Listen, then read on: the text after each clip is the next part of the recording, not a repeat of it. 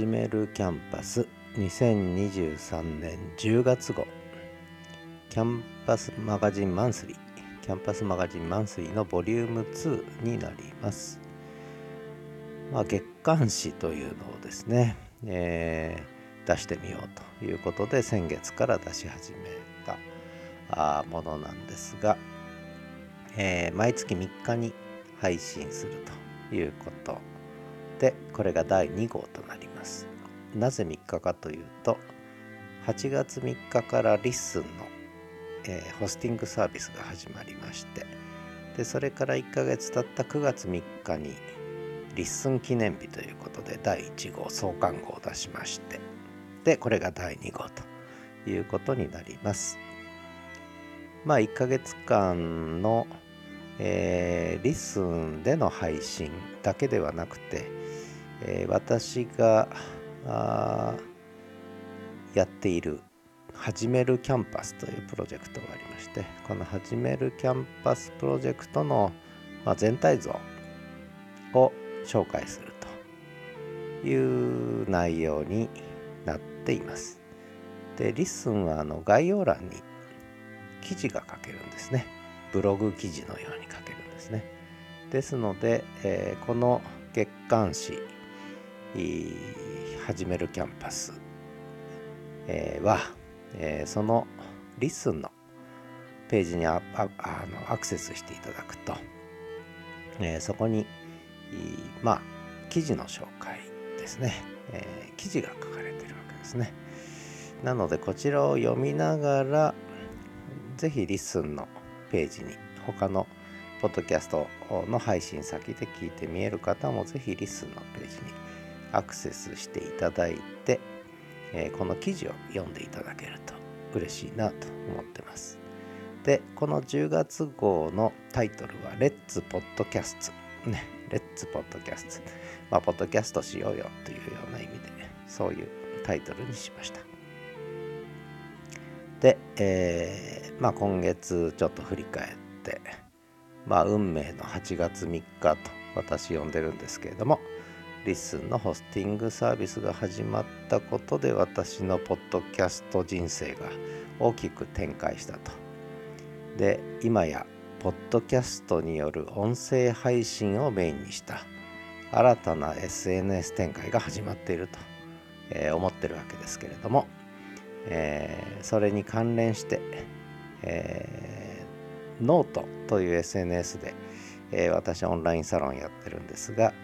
えー、ポッドキャストという舞台始めて73日目で見えてきたことという記事を書きました。でここに実は私がそのリッスンあるいは他のポッドキャストあと Spotify とスタンド FM でやってるんですがそのまあ今やってるポッドキャストの全体像、えー、が一応書いてあるので、えー、そちらを見ていただくとどんな番組をいつどんな風に配信しているのか、えー、なぜそんな番組ができてるのかってねそういうことをある程度概略的にしていただけるかなと思いますので是非リンク先読んでいただけると嬉しく思います。えー、でまあリスのホスティングサービスが始まって8月3日にもうすでに番組を立ち上げさせてもらってその日のうちにエピソード4つほど、えー、配信させていただいたということで、えー、私にとっては。もうリスンとの出会いは。運命的だと思ってるんですが、えー、文字起こしだけでは。なくてポッドキャストの SNS 化あるいは。ポッドキャストの見える化という言い方もするんですけども、えー、まあ文字起こしによる見える化プラス SNS 化が劇的に進行していると、えー、この2ヶ月さらに進行したと思っています。でまあその辺の様子この2ヶ月の変化については、えー、私が配信している番組で言うと「えー、声で書く日記」っていう2日にいっぺん、え、声日記を更新してるんですが「リッスンケアフリー」という。でこのケアフリーってのは注意深くのケアフリーではなくて、えー、ケアフリーですね、えケアをから自由にケアしないでっていう、まあ、気を使わずに聞いてくださいと、えいう、番組です。それからもう一つは、えー、っとこの今配信してるこの、えー、始めるキャンパスは月間なんですけども週間、えー、ING というのも配信してます。リスニングウィークリーというタイトルで、えー、週刊誌ですね、えー、これも配信してこれは1週間にあった、えー、まあ、リスン周りのニュースとそれからあとは私が1週間何やったかということとあと1週間の間で聞いたポッドキャストの中からちょっとおすすめを紹介したりしているのがこの週刊 ING リスニングウィークリーです。でこれがもう9回目ぐらいになるかな？8回目ぐらいかな？え、これ聞いていただくと毎週この4週この8週間ぐらいの、変化がわかるのでぜひ聞いていただけるといいかなと思ってリンクを貼らせていただきましたでリスンの特徴はやっぱり番組を複数立ち上げることができるっていうことなんですよね。まあ他にも特徴いっぱいあるんですけども、えー、一個重要な特徴はやっぱり複数立ち上げられると。で今結局私 Spotify スタンド FM がリスンで、えー、作ってるサブチャンネルも含めると、えー、10個ほど配信してる形になってます。えー、ただ私、ポッドキャスト始めたのは7月4日ですので、まだ2ヶ月、3ヶ月か。えー、7、8、9、そうですね。3ヶ月しか経ってないので、まあ、ペーペーなんですけれども、えー、どんな番組をやってるかっていうこともノート記事に書いてます。リッスンの番組とエピソード紹介ということで書いてるんで、こちらもぜひ興味のある方は見ていただけると嬉しいなと思ってます。えそして今月の Keep in Mind、えーえー、っと今月のおすすめ。これはあの毎月この月間始めるキャンパスでは番組を一つ紹介しようというふうに決めてるんですがえー、前回先月は「カッパと人妻」もう一押しですと勧めさせていただいてたんですが今月はですね、えー、いろいろ考えたんですがリスンニュースまあ私が紹介するのもどうかと思ったんですがやっぱりリスンニュースが今本当に聞いてて楽しいですね。あの近藤さんと山本さんの掛け合いそれからリスン周りのいろんな出来事の紹介がとても楽しく聞かせていただいているので今月の一一押しはもうリスンニュースですね。これが今一番ビビッドに生き生きと、えー、リスン界隈で起きてることを伝えてくれるんじゃないかなと思うので、えー、まあ皆さん聞いて見えると思いますけどももし他のポッドキャストで聞いてる方でね、えー、リッスンあんまり知らない方はこのリッスンニュースをぜひまず聞いていただくといいんじゃないかなということでおすすめをさせていただきます。それから今月のおすすめということで、えー、自分の番組の紹介をする今月のおすすめなんですね Top of My Recommendation ということで、えー、私が配信している各番組からの今月のおすすめのリンク集をノートの方の概要欄記事に書いてあります。で「始めるラジオキャンパス」これはあのスペ Spotify ですね。Spotify をホストに配信している。私が最初にちゃんと始めたポッドキャスト番組なんですが7月4日に始めたポッドキャストなんですが、えー、そこでまあ今週2回水曜日と日曜日に定期便で、えー、昭和の匂いプンプン漂うラジオ番組風の昔のラジオ番組風の、えー、第1コーナーから第4コーナーまでのコーナー編成でねお送りしてるんですがそれが今14つ目14個目のエピソードまで行きましてシーズン3の14個目なんですがでその88個の8回やったらワンサイクルにしてるんですね。で毎回曲が入るので8曲揃うんですね。でその8曲をまとめて紹介すると。いうボーナストラックっていうのを作ったんですね。それのナンバーワンです。始めるラジオキャンパスボーナスね。 Featured on the Program というやつを月1回出し始めたその第1号ですね、えー、そのリンクを貼ってきました。それからキャンパス FM6214 という番組やってるんですがこれはあのスタンド FM であの私のノートオンラインサロンの紹介をしようとそれから私がオフラインでやってる始めるキャンパスプロジェクトの紹介をしようということで立ち上げた、えー、番組なんですがでそこで今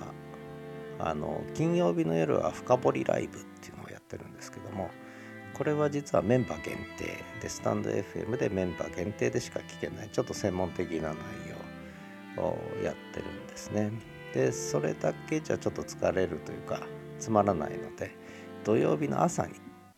えー、公開ダラダライブっていうのを始めまして、えー、これがもう10回超えましたかね公開ダラダライブ。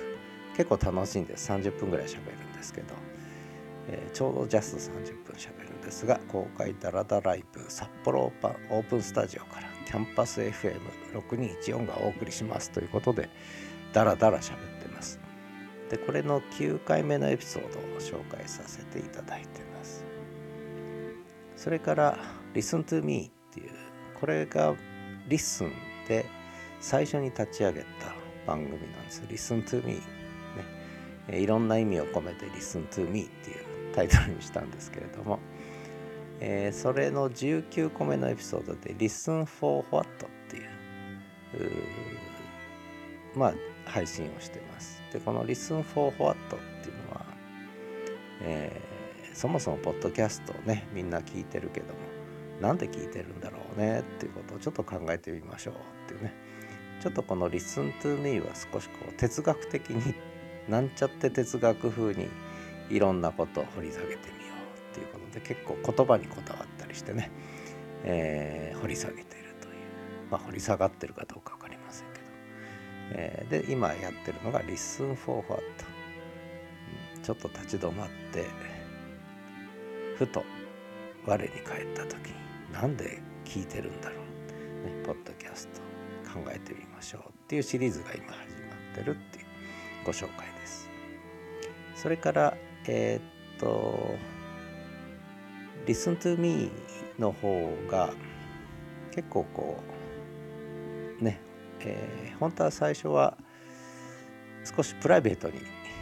いろいろ使わせてもらおうと思ってたんですが片隅の方で。でも意外と聞いていただける方がいたのでちょっともう一個作ろうとあの小難しいのを。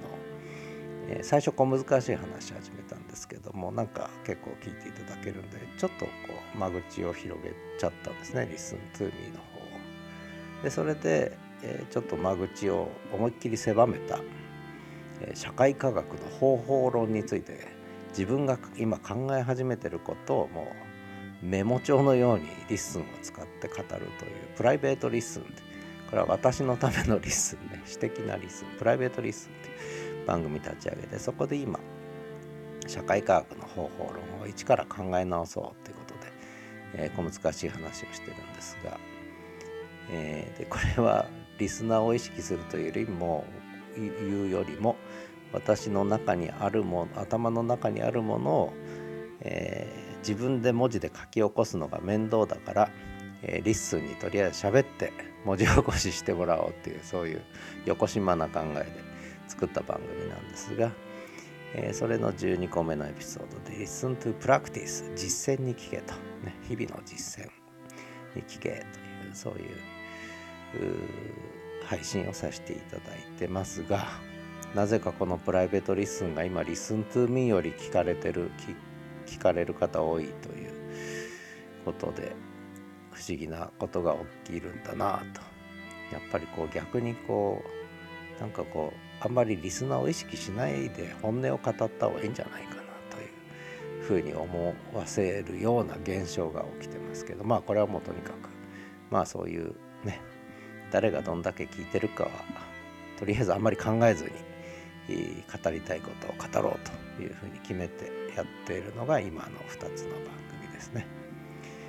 でそれから「Listen to Me」と「プライベートリッスン」はちょっとやっぱりちょっとお堅い内容なので、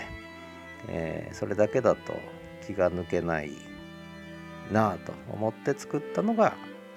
えー、というよりというのが一つともう一個は声日記というねリッスン界隈では声日記というのが、えー、今流行してまして、えー、どんどん声日記やる人も増えてるんですけれどもあの「Listen to Me」が最初に立ち上げた番組がなんとなく声日記だと思われた節があったんですが私はそうではそういう意図ではなかったのでこれはやっぱり声日記は作んなきゃと思ってそれで作ったのが「リッスンケアフリー」ですね、えー、これが声日記。ただ毎日は大変なので2日に一遍ということで声日記。これが30回目を迎えましたね。ちょうど2ヶ月経ったんで、えー、30回目を迎えました、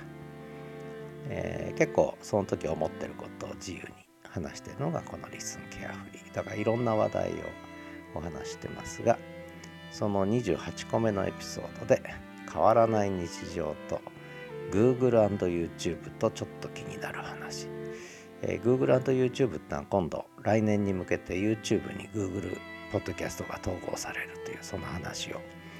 ちょっと妄想を膨らましていろいろ喋ってます。今後の音声配信の行方含めてねお話してます。それから先ほどお話ししたリスニングウィークリー週刊誌ですね、えー、これの 5, 5個目のエピソードをちょっとぜひ聞いてほしいということでリンクを貼らせていただきました。それから、えー、映画と本ですね。これの紹介をやっぱりしたいなと。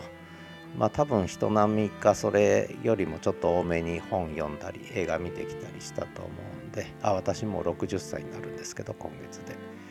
えー、誕生日プレゼントは特にいらないので、えー、気にしないでください。えっとですね。でそれで Listen to Books という番組と Listen to Movies という番組を動かせ動かし始めました。でその Listen to Books ではもう6冊7冊ほど紹介させていただいてるんですけどちょっと難しい本も含めて紹介してるんですがこれはやっぱり知っておいた方がいい本というかやっぱりうんうん。ですねあの結構重要な本というか、えー、人間と社会のことを考える上では読んどいていいんじゃないかと思う本を中心に、えー、ちょっと紹介していこうかなと思ってやってるやつですね。えー、それのもう一冊ちょっと紹介させていただきました。それから Listen to Movies これももう6個ぐらい映画紹介してるかな。えー、これはいい映画と私が思うものででもあんまり知られてないかもなっていうその辺をちょっと紹介してるやつですね、えー、ダスティン・ホフマンホフマンが出たあロアルド・ダール原作のロアルド・ダールの最後の小説の映画化、えー、しかも劇場公開用じゃなくてテレビで公開された映画イギリスの映画ですね。えー、素敵な嘘の恋まじないっていうやつ。あんまり知られてないんじゃないかなと思って。とてもいい映画でしたね。老人の恋物語。ね。ラブストーリー。なかなかほろりときます。まあそんなのを紹介させていただいたりしてます。それからあとサブチャンネルで、えー、リスンっていうのはいいいいのいいところでもう一つ特徴として Spotify をホストでリッスンにも、えー、RSS 配信してる。それからスタンド FM ホストでリッスンにも RSS 配信してるという番組を持ってるんですが、私。で、そこに、その、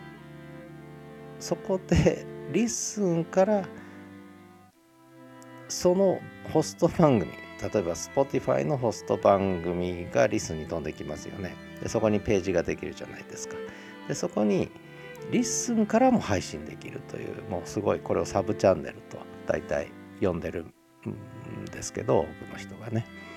そういうことができる。これもすごいいい機能だなと思ってるんですがこの機能を使わせていただいて、えー、ビギナーズ向けの Listen to Podcast for Beginners ね、まだまだリスあのポッドキャスト人口はこれから日本では劇的に急激に増えてくると思うんで、え、初心者向けというか私も初心者なので初心者だ同士だから分かることもあるだろうと思って、え、Listen to Podcast for Beginners ということでそもそもポッドキャストって何から始めて、え、今2つ目まで配信してちょっと3つ目を今作ってるとこなんですけどね、え、ちょっとビギナーシリーズっていうのも始めました。それからもう一つはリッスンの声日記界隈でご近所付き合い始まってまして、えー、あご近所付き合いってのは私がそう呼んでるだけなんですがポッドキャスター同士あるいはリスナーも含んだ形での SNS 的なコミュニケーションが、えー、始まってるんですね。でそれで、えー、それをちょっとご近所付き合いと呼ばせていただいてそれができるサブチャンネルとして Listen to Podcast with Neighbors Neighbors ご近所さんね、えー、という番組もちょっとやらせていただいてます、えー、それもリンク貼らせていただきました。それからもう一つはあのこれスタンド FM 今言った2つは Spotify ホストのサブチャンネルとしてリッスンから配信させていただいているものなんですがもう一つ私スタンド FM 持ってるんでスタンド FM の方はむしろそのオンラインサロンとオフラインでの始めるキャンパスの活動をつなぐという意味合いを持たせてるもんですからそれで地域向けのコミュニティ FM っぽく配信しようということでコミュニティウェーブイン札幌という番組をちょっとやらせていただいてます。これが0番、1番、2番と3回配信させていただいてるんですが、まあ、これ月1回ぐらいね、え、少し私がオフラインでやってる話をするのがこのコミュニティウェーブイン札幌番組になってます。まあ、そんな形で今月のおすすめ、えー、リンクを貼らせていただいてますので、まあ、中身には触れませんが、えー、ぜひ興味のある方は聞いていただけると嬉しく思います。そして「レッツポッドキャスト」今月のテーマですが、えー、リスンのホスティングサービスが始まって私のポッドキャスト人生が大きく動き始めたということで,、えー、で私これまで SNS30 年やってきたっていうふうに言ってるんですけども、えー、最後の15年が始まったということで、えー、今月60歳75歳までえー、75歳になったら辞めるということで、えー、と SNS 大体ねこれまで15年サイクルで回ってきたんであ次の15年が今音声配信メインの SNS の時代が始まったと言ってるんですが、えー、そのサードステージですね、えー、これをリッスンメインで展開しようということで、えー、そんな話をしたのが始めるラジオキャンパスサンデーの14個目のエピソードでそんな話をしてるんでね。是非これまだ最新のやつですけど聞いていただければなとそれから、えー、CIS ね。これちょっと怪しい意味もあるんですがこの CIS は Comprehensively Integrated Social Networking Services っていう勝手にこれ私が作った言葉なんですがこれからの SNS は Comprehensively Integrated な SNS だということなんですね。で音声配信と AI 文字起こし。による SNS 再編が始まったとでそしてポッドキャストの SNS 化が始まったという話でこれはまさに包括的な統合型の SNS の時代に入ったんだという言い方をしてるんですね。でえー、でそんな動きが、えー、リッスンという革命児によってのろしを上げられた動きがですね、その影響かどうかは知りませんが、まあ、皆さんやっぱりそういう方向で考えてたんでしょうね。Google ポッドキャストと YouTube の統合先ほど言った。これもそういう方向での動きになっていくでしょうし Spotify もつい2日3日前から自動記述機能いわゆる文字起こしですね。これを始めたと。今後数週間で、えー、順次自動記述機能が、えー、進んでいくという話ですね。国際ポッドキャストデーに。そういうことを始めたという宣言をしましたね。Spotify も文字起こしを始めたということでまさに、えー、音声配信と AI 文字起こしによる SNS 再編が始まったということでそんな話を始めるキャンパスラジオキャンパスウェンズデイ13回目のエピソードでお話ししてますのでそのリンクも貼っときました。えということで、えー、毎月3日はリッスン記念日ね、えー、リッスンがホスティングサービスを始めたから毎月3日はリッスン記念日ということで、えー、まあ先月出したえー、マガジンマンスリーですね、えー、月刊始めるキャンパスのリンクを貼らせていただきましたのでそこにそんな話をさせていただいてます。さて、えー、最後に、えー、リッスン以外の2つの番組の紹介ということで、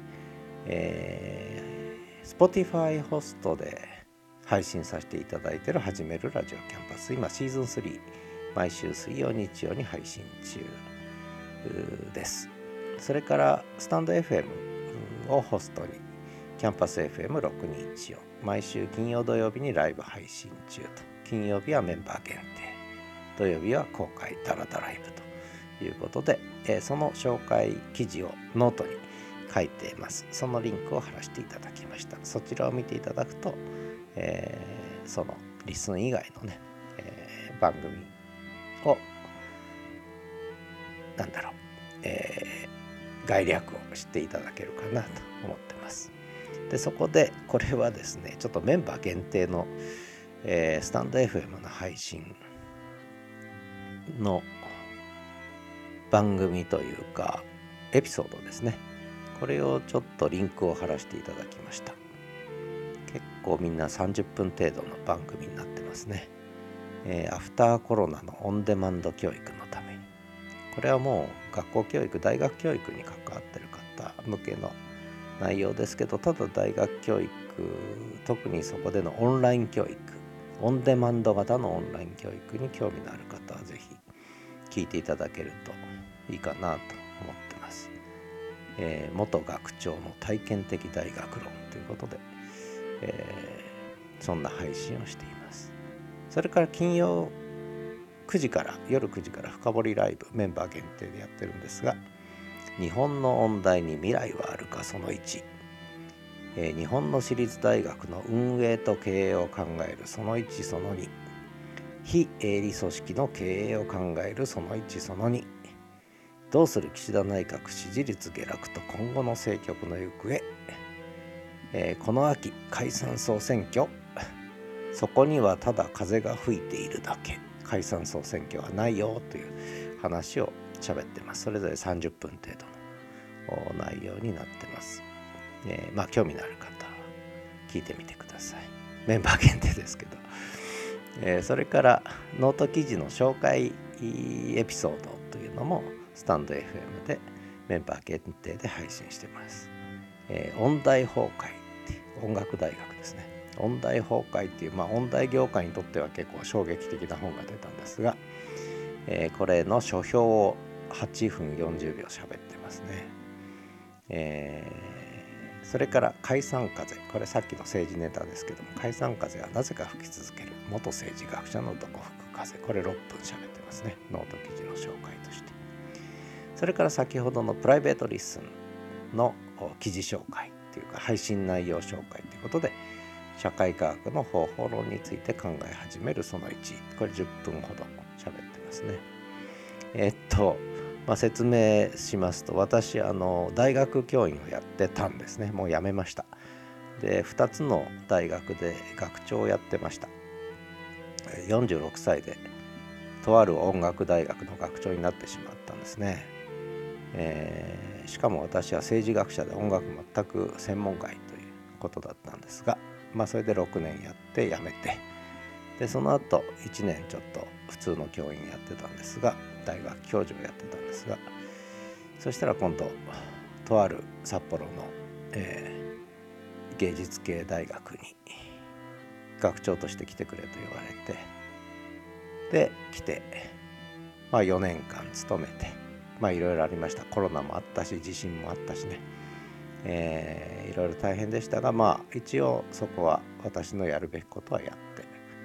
えー、まあいろいろあったんですが、まあ、4年で辞めて今、えー、無職無給ね2年間2年半経っちゃいましたね、えー、どうしましょうって感じですけどもう老後の不安しかないという中で、えー、いろいろ私が、えー、政治学に関連して考えていることそれから私立大学の経営などについて考えていることそれから音大の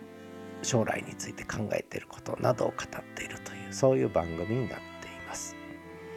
えー、それから私のノート展開っていうことでこれは先月とほぼ内容一緒なんですけれども、えー、ノートでオンラインサロンをやっていますよということでそのオンラインサロンでは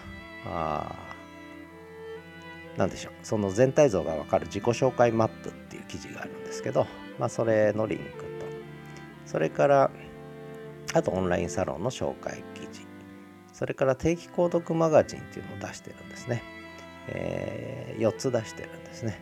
えー、これのリンク。それから月刊マガジンということで過去の記事を月刊マガジンにしてこれでもう創刊号それから第4号まで出ましたね、えー、私はノートをまあ1月末、まあ2月から始めて234月に書いた記事をまとめたのが創刊号、えー、5月に書いた記事をまとめたのが第2号、えー、6月の記事が第3号。7月に書いた記事を全てまとめたのが、えー、でつい今日今朝方発行したのが、え、第4号ということになってます。タイトル創刊号は月刊マガジン創刊号。次世代の希望はどこにあるか、えー、第2号。体験と妄想。書く脳と語るラジオ。第3号。言葉と他者。予測行動学習。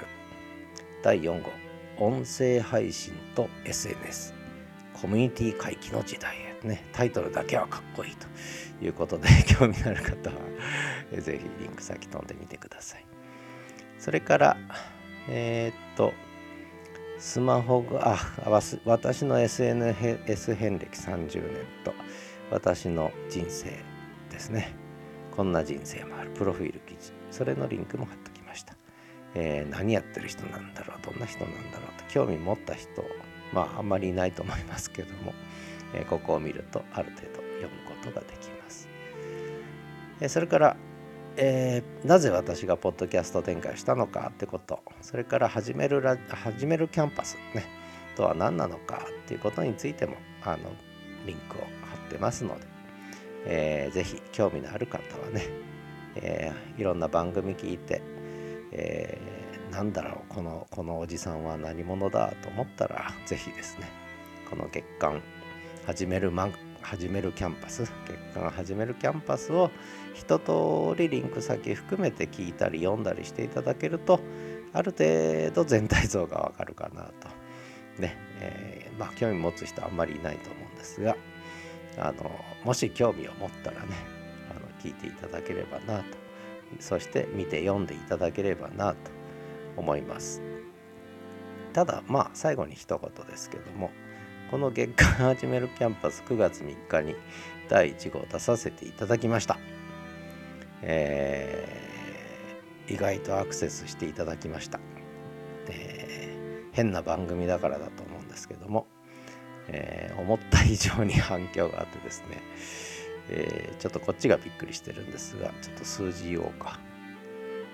え1本しかまだ1回しか配信してないんですが再生数2137 ですね。びっくりしますね。一つのエピソードで2137です。この1ヶ月ね。でただし最後まで聞いていただいた方は、えー、1割にあ1割に満たないですね。136名でも136人もの方が、えー、とりあえず最後まで聞いてくれたというね1ヶ月間。これはちょっと私にとってはちょっと想定外ですね、えー、せいぜい10人ぐらいかなと思ってたんですけど